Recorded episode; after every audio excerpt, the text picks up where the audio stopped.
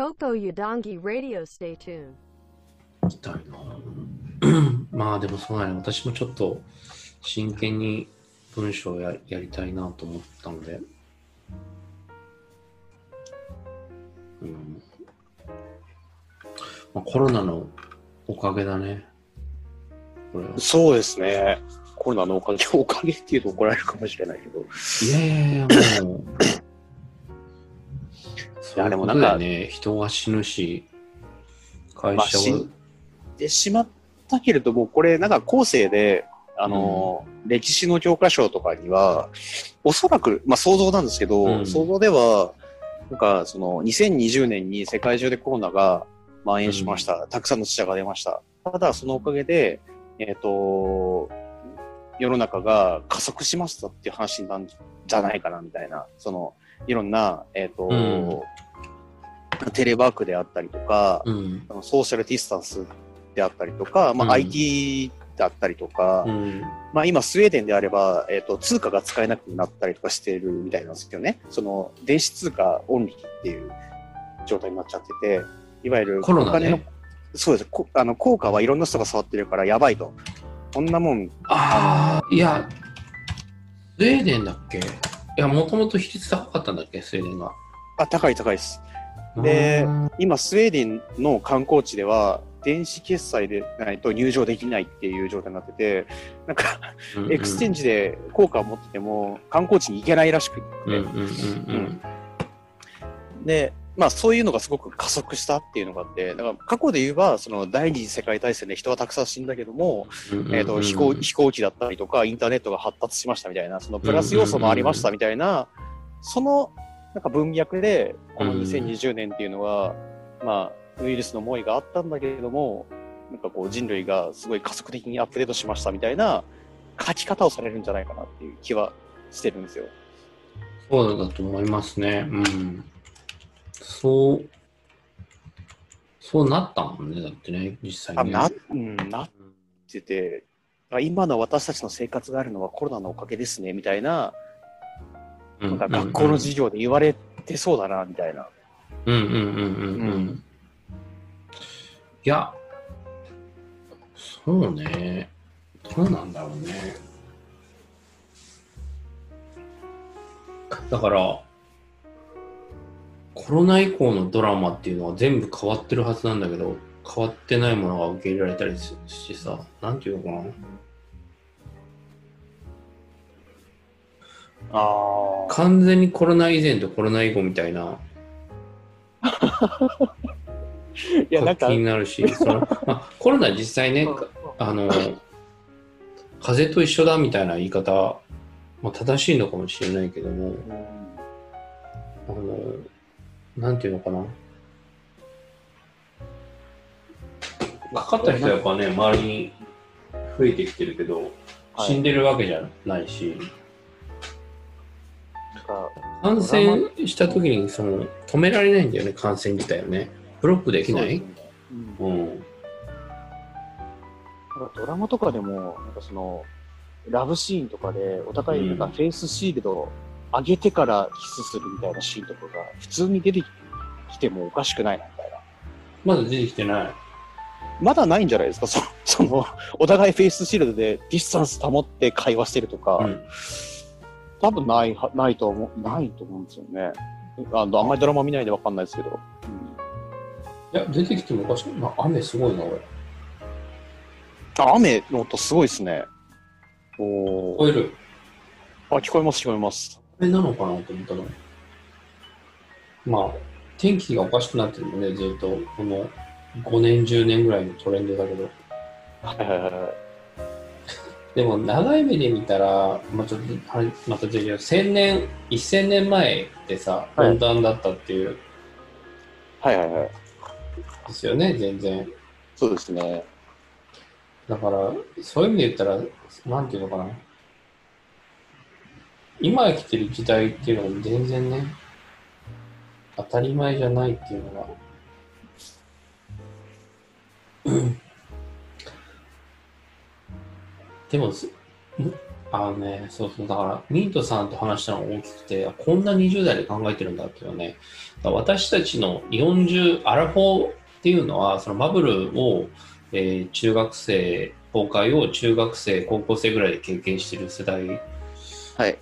なんだけれども、そその前っていうのは、その所得倍増計画みたいなことによって売ったりして、これはもう実体験じゃないからなんだけど、実際に収入が上がっていった人たちに関して言うと、透明感があったと思うんですよね。はいはい。見通しというか、今後も安定してイケイケどんどんなんだろうみたいな感覚。うんうんうん。っていうものがあった時に本当は不透明な未来っていうものを透明感を持って、えー語れる物語れる感あ覚があったのかなっていうふうに思ったんだよね一方私たちは崩れたんだよねそれがね途中で、あ、そうですね。うんなんかうん右肩上がりじゃなかったんだっていう。右肩上がりじゃなくなる世界観があったんだっていうふうにはい。生まれた時は右肩上がりだったからはい。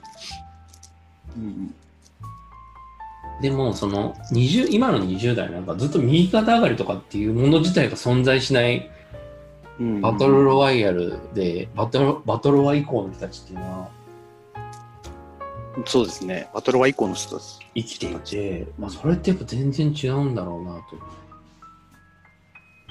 ん失望とかってかん失望じゃないじゃんってそもそもそういう状態から私たちにとっては失望ネイティブみたいに思うけれども生はいまれた時からその失望絶望的な状況である人たちにとってはそれは絶望じゃなくないっていうねそうですよね。絶望、が最初からうん。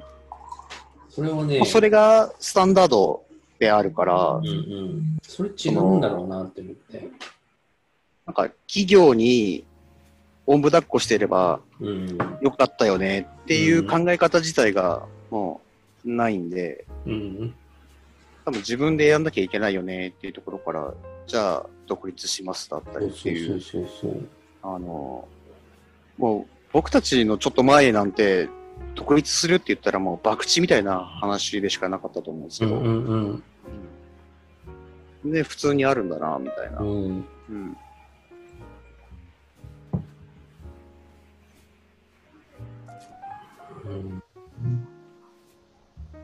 そこの違いなのかな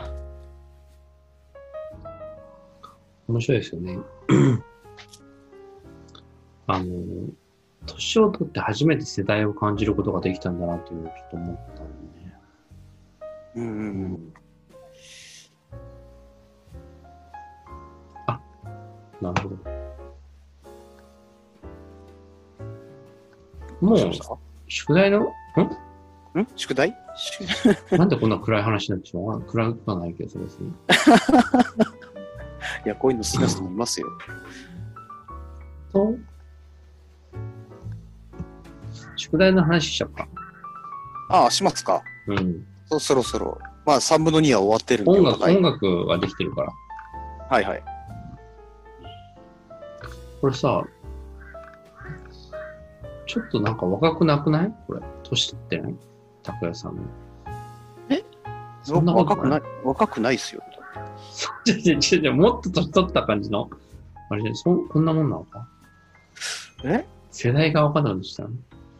部屋とワイシャツ私同世代じゃないでしょ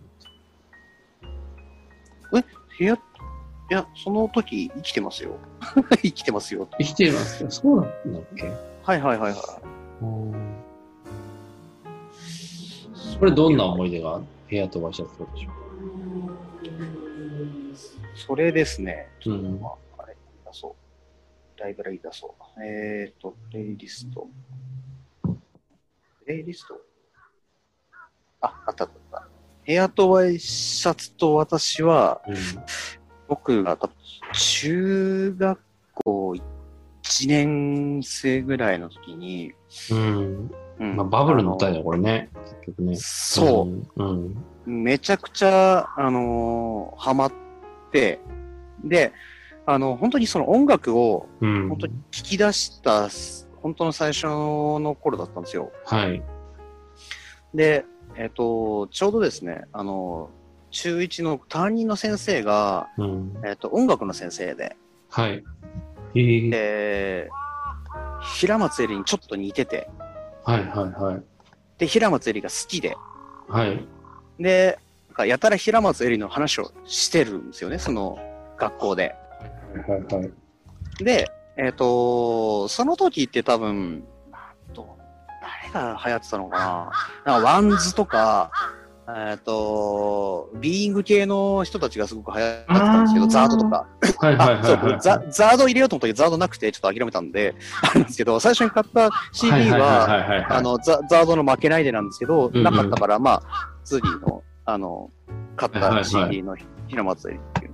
はい、で、やっぱりその、初めて音楽を、こう、音楽ってすごいな、いいなっていうので、まあ、CD プレイヤー買って、CD も買った時に、でもやっぱりその、いろんな音楽ジャンルがあって、あの、その頃にミュージックセッションとかもすごい見るようになったんですけど、やっぱり大人ってすごいたくさん知ってるじゃないっていう中で、一番身近に音楽を語ってる人っていうのが担任の先生だったんですよ。ああ、なるほどね。はいはいはい。はいはいで、あの、その歌詞の中にある、あの、待ってる女の子の歌じゃないですか。はいはいはいはいはい。で、まあなんか最後の方の歌詞はよくわかんないけど、私が死んでもみたいな、ずっと思っていてねみたいな歌詞じゃないですか。え、はいはいね、これ主人主人公は何？癌かなんかで死ぬのみたいな、ちょっと。なるほどね。はいはいはいはい。で、その純愛みたいな。今で言えばちょっと地雷みたいな女ですけど、はいはいはい。あの、完全に純愛じゃないですか。で、やっぱりそこも思春期と重なって、やっぱりその一途に思い続けるっていう、重たいかもしれないけど、一途に思い続けるみたいな歌詞がちょっと刺さって、うんうんうん。あの、なんか、彼女が作るんだったらこんな女の子がいいみたいな。の、本当本当スタートの曲ですね。だから、すごくそれを聞いて。理想の女の子像みたいのを、この部屋と挨拶と私でー妄想してたっていう。うん。うん。すごいね。中学生の時に。うんそうですね。うん。うんここで言うと、そう、あ、でも本当に、えっ、と、最初で言うと多分大事版ブラザーズのそれが大事になるかなっていう とこなんですけど、ん？古さで言うと。これ一番古いんだ。この中で。うん。うん多分。これめちゃめちゃ流行りましたそれよね。が大事は。これはまあ覚えてますよね。むちゃくちゃ流行って。うん。埼玉ので、サザンオールスターズ。うん。これって、もうで、これ、大事版ブラザーズバンドはもう分かんないんだよね、多分世代的に、多分ね。トラブリューは知ってたかもしれないけど、でもそれが大、これ大事版ブラザーズバンドは分かんないじゃん。20代、10代は。あ、絶対わかんないですね。うんああ、まあでも、うーん、どうだろうな。え、だってさ、なんかあの、奥さん、若い奥さんがいるからさ、トラブリューとか繋がるじゃん。パスがあるじゃん。はいはいはいはいはい。それが大事、大事版ブラザーズバンドはなくない？なんか番リバイバル番組出たっけ？あの人は今的に。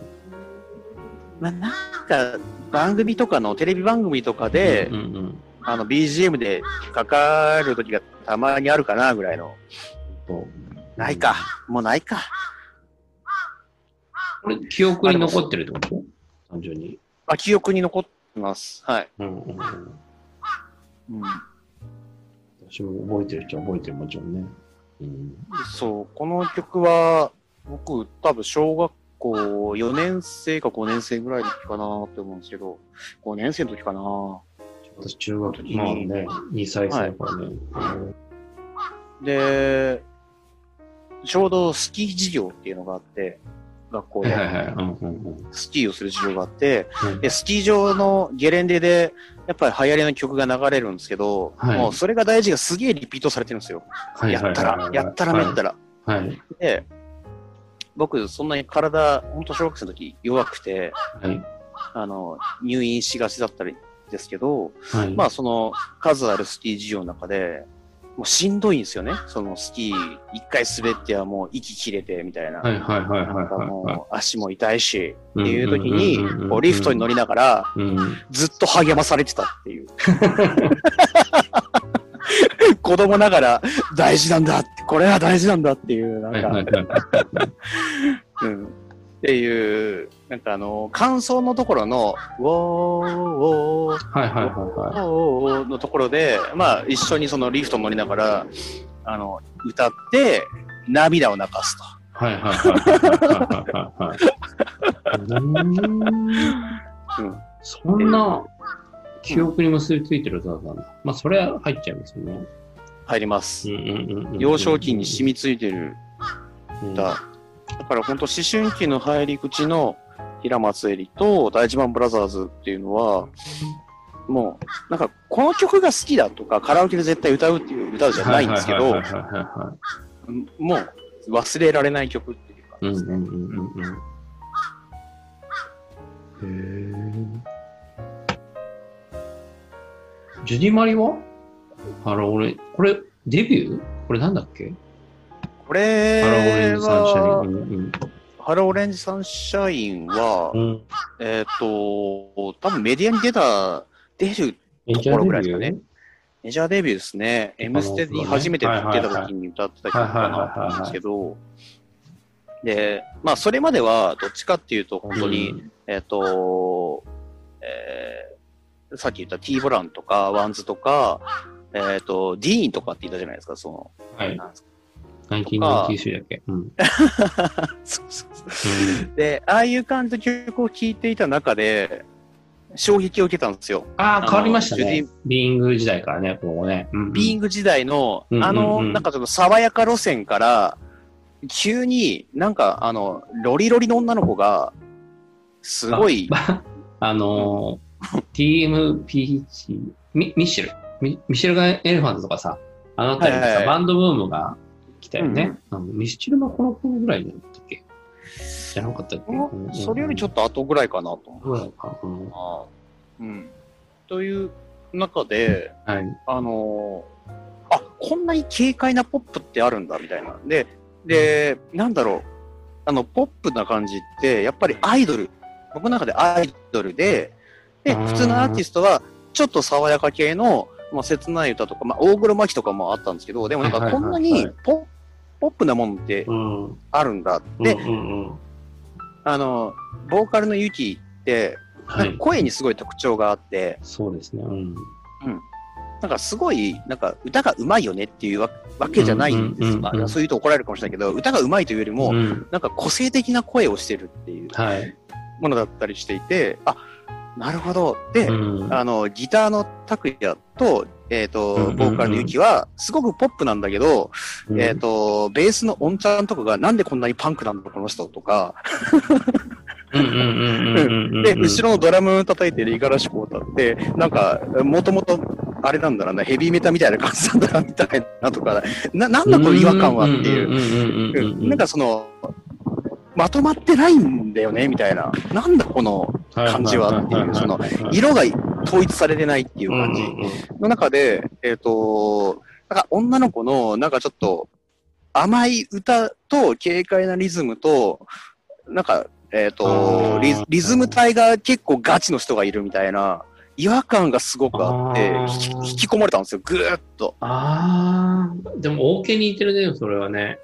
うんもうなんか、これはなんかすごいことが起きている。うん。音楽性がありなんだけど、乗ってる上物がちょっとちおおかしいんだよね。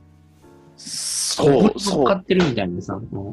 そう、ね今まで、ねその、王道で来てる、まあ、テンプレっちゃテンプレなんですけど、うんテンプレで、まあ、 ZARD とか、まあ、それこそ WANDS とかも、新曲出しても、まあまあそうだよね。 B'z とかも、まあ、 B'z だから B'z だよね。え、これ何なの？っていう。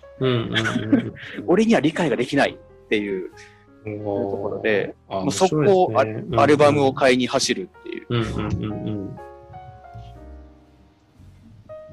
うん。いくつぐらい大学生 ?10? いや、ジュディ・マリは、えっ、と、中学校、中学校？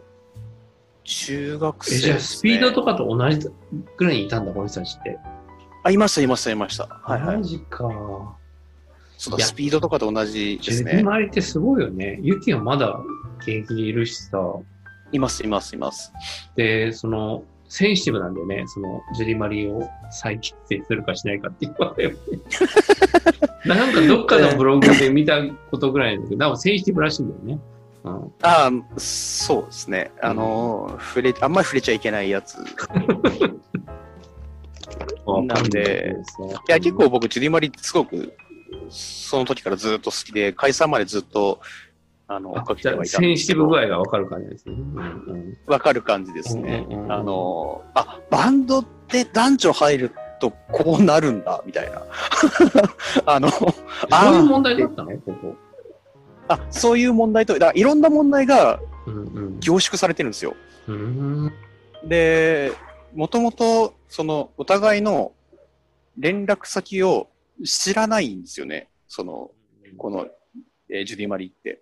で、だから本当ビジ,、ビジネスライクな関わり方で、はいはいはい。いついつにスタジオ集合とかっていうやり方をしていて、そこで解散っていううんやつなんですよね。で、うんえっと、曲が書ける人が、えっと、ギターの拓也とベースの本田さんで、うんうん。で、お互い、その自分で書いた曲を持ち寄って、うんうんでみんなでどの曲がいいっていうのでシングルカットを作っていくスタイルなんですけど、うんうんうんまあ、前半は恩田さんの曲なんですよ、ずうんーっと。はいはい。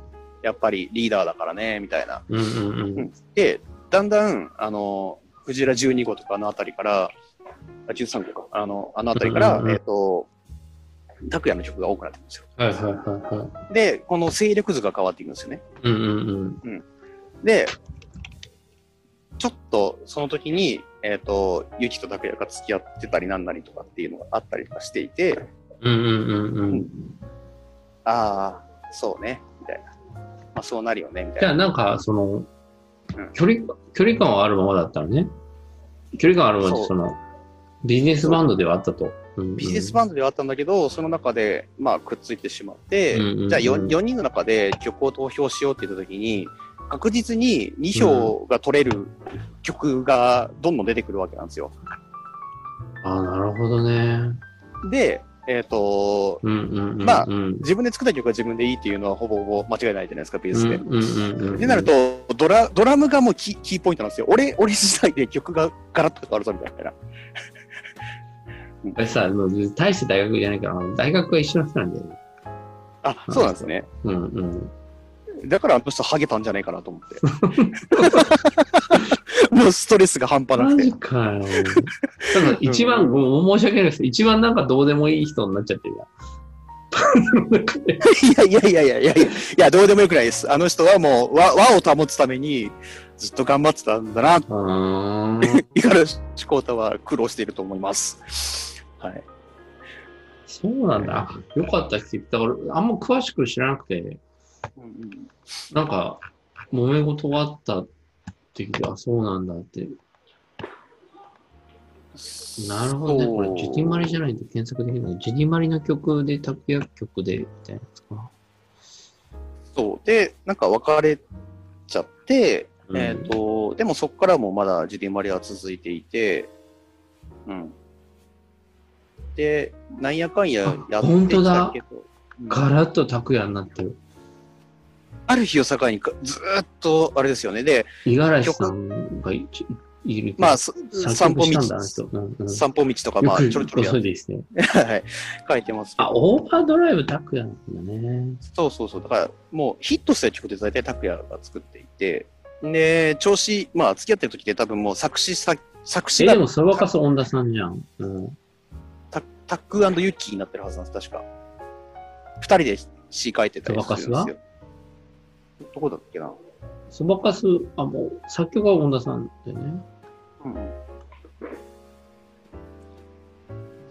あ、それ、ラッキープールすごい好きだったな。なんか、気持ち悪いんだよね、なんかね。こちらのやつの。う ん編曲のやつが。あ、本当だタックユッキーっていう作詞が、ありますよね。もうそれ、クラシックだ。あーあ、そこはもう絶頂期ですわ。なんかもう。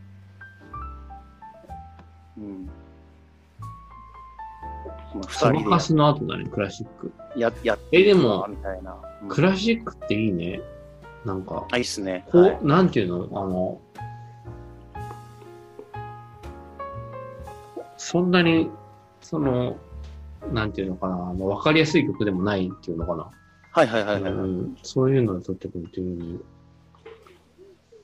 なんだ？でもこの人はマココブラザーズ結婚したでしああ、そうです、そうです、そうです。ょ。なんで？顔が似てるから？いや、なんか、あの、ぎずっと好きだったらしいですよ。多分ファンだったんでしょうね。もともで、えっ、と、ユキのオールナイトニッポンっていうのをやっていて、うん深夜。で、そこで真心ブラザーズが好きですってずっと言い続けてきたら、まあ、本人とコンタクトがあって、うんうんみたいな感じですね。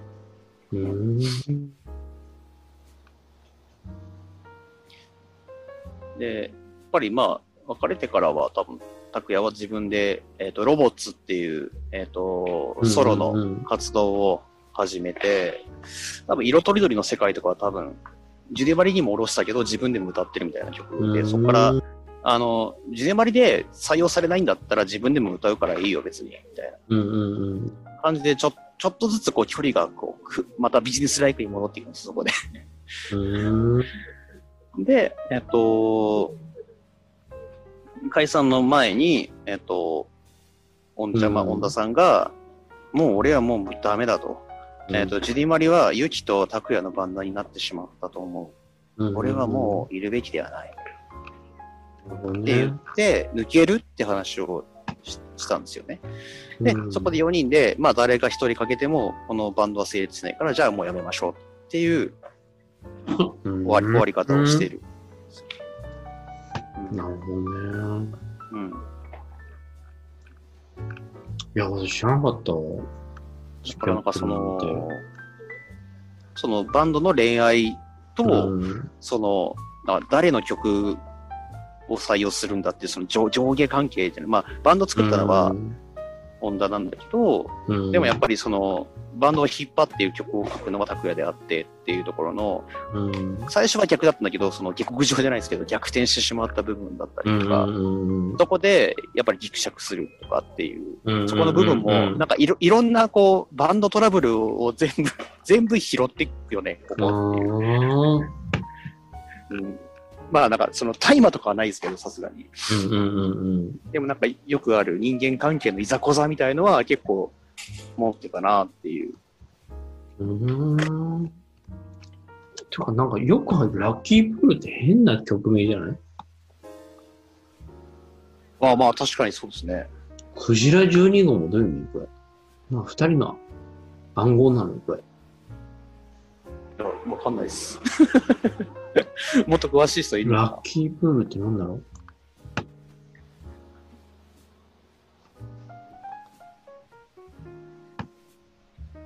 うーん。じゃあ、ちょっと、一休みしてみますか？はい。ちょっとお酒がなくなってしまったお酒を買ってきて、ちょっとトイレ行あ、はい。いく。はいじゃあ、え、雨降ってないでしょ？さっきちょうどね。やもう30快晴のまま？33か4度ぐらいです、今。本当？一気に下がったわ、本当に東京は。じゃあ、はい。15分後ぐらいになっちゃうかもしれない。はい。あ、はい。はい、一旦、はい。はい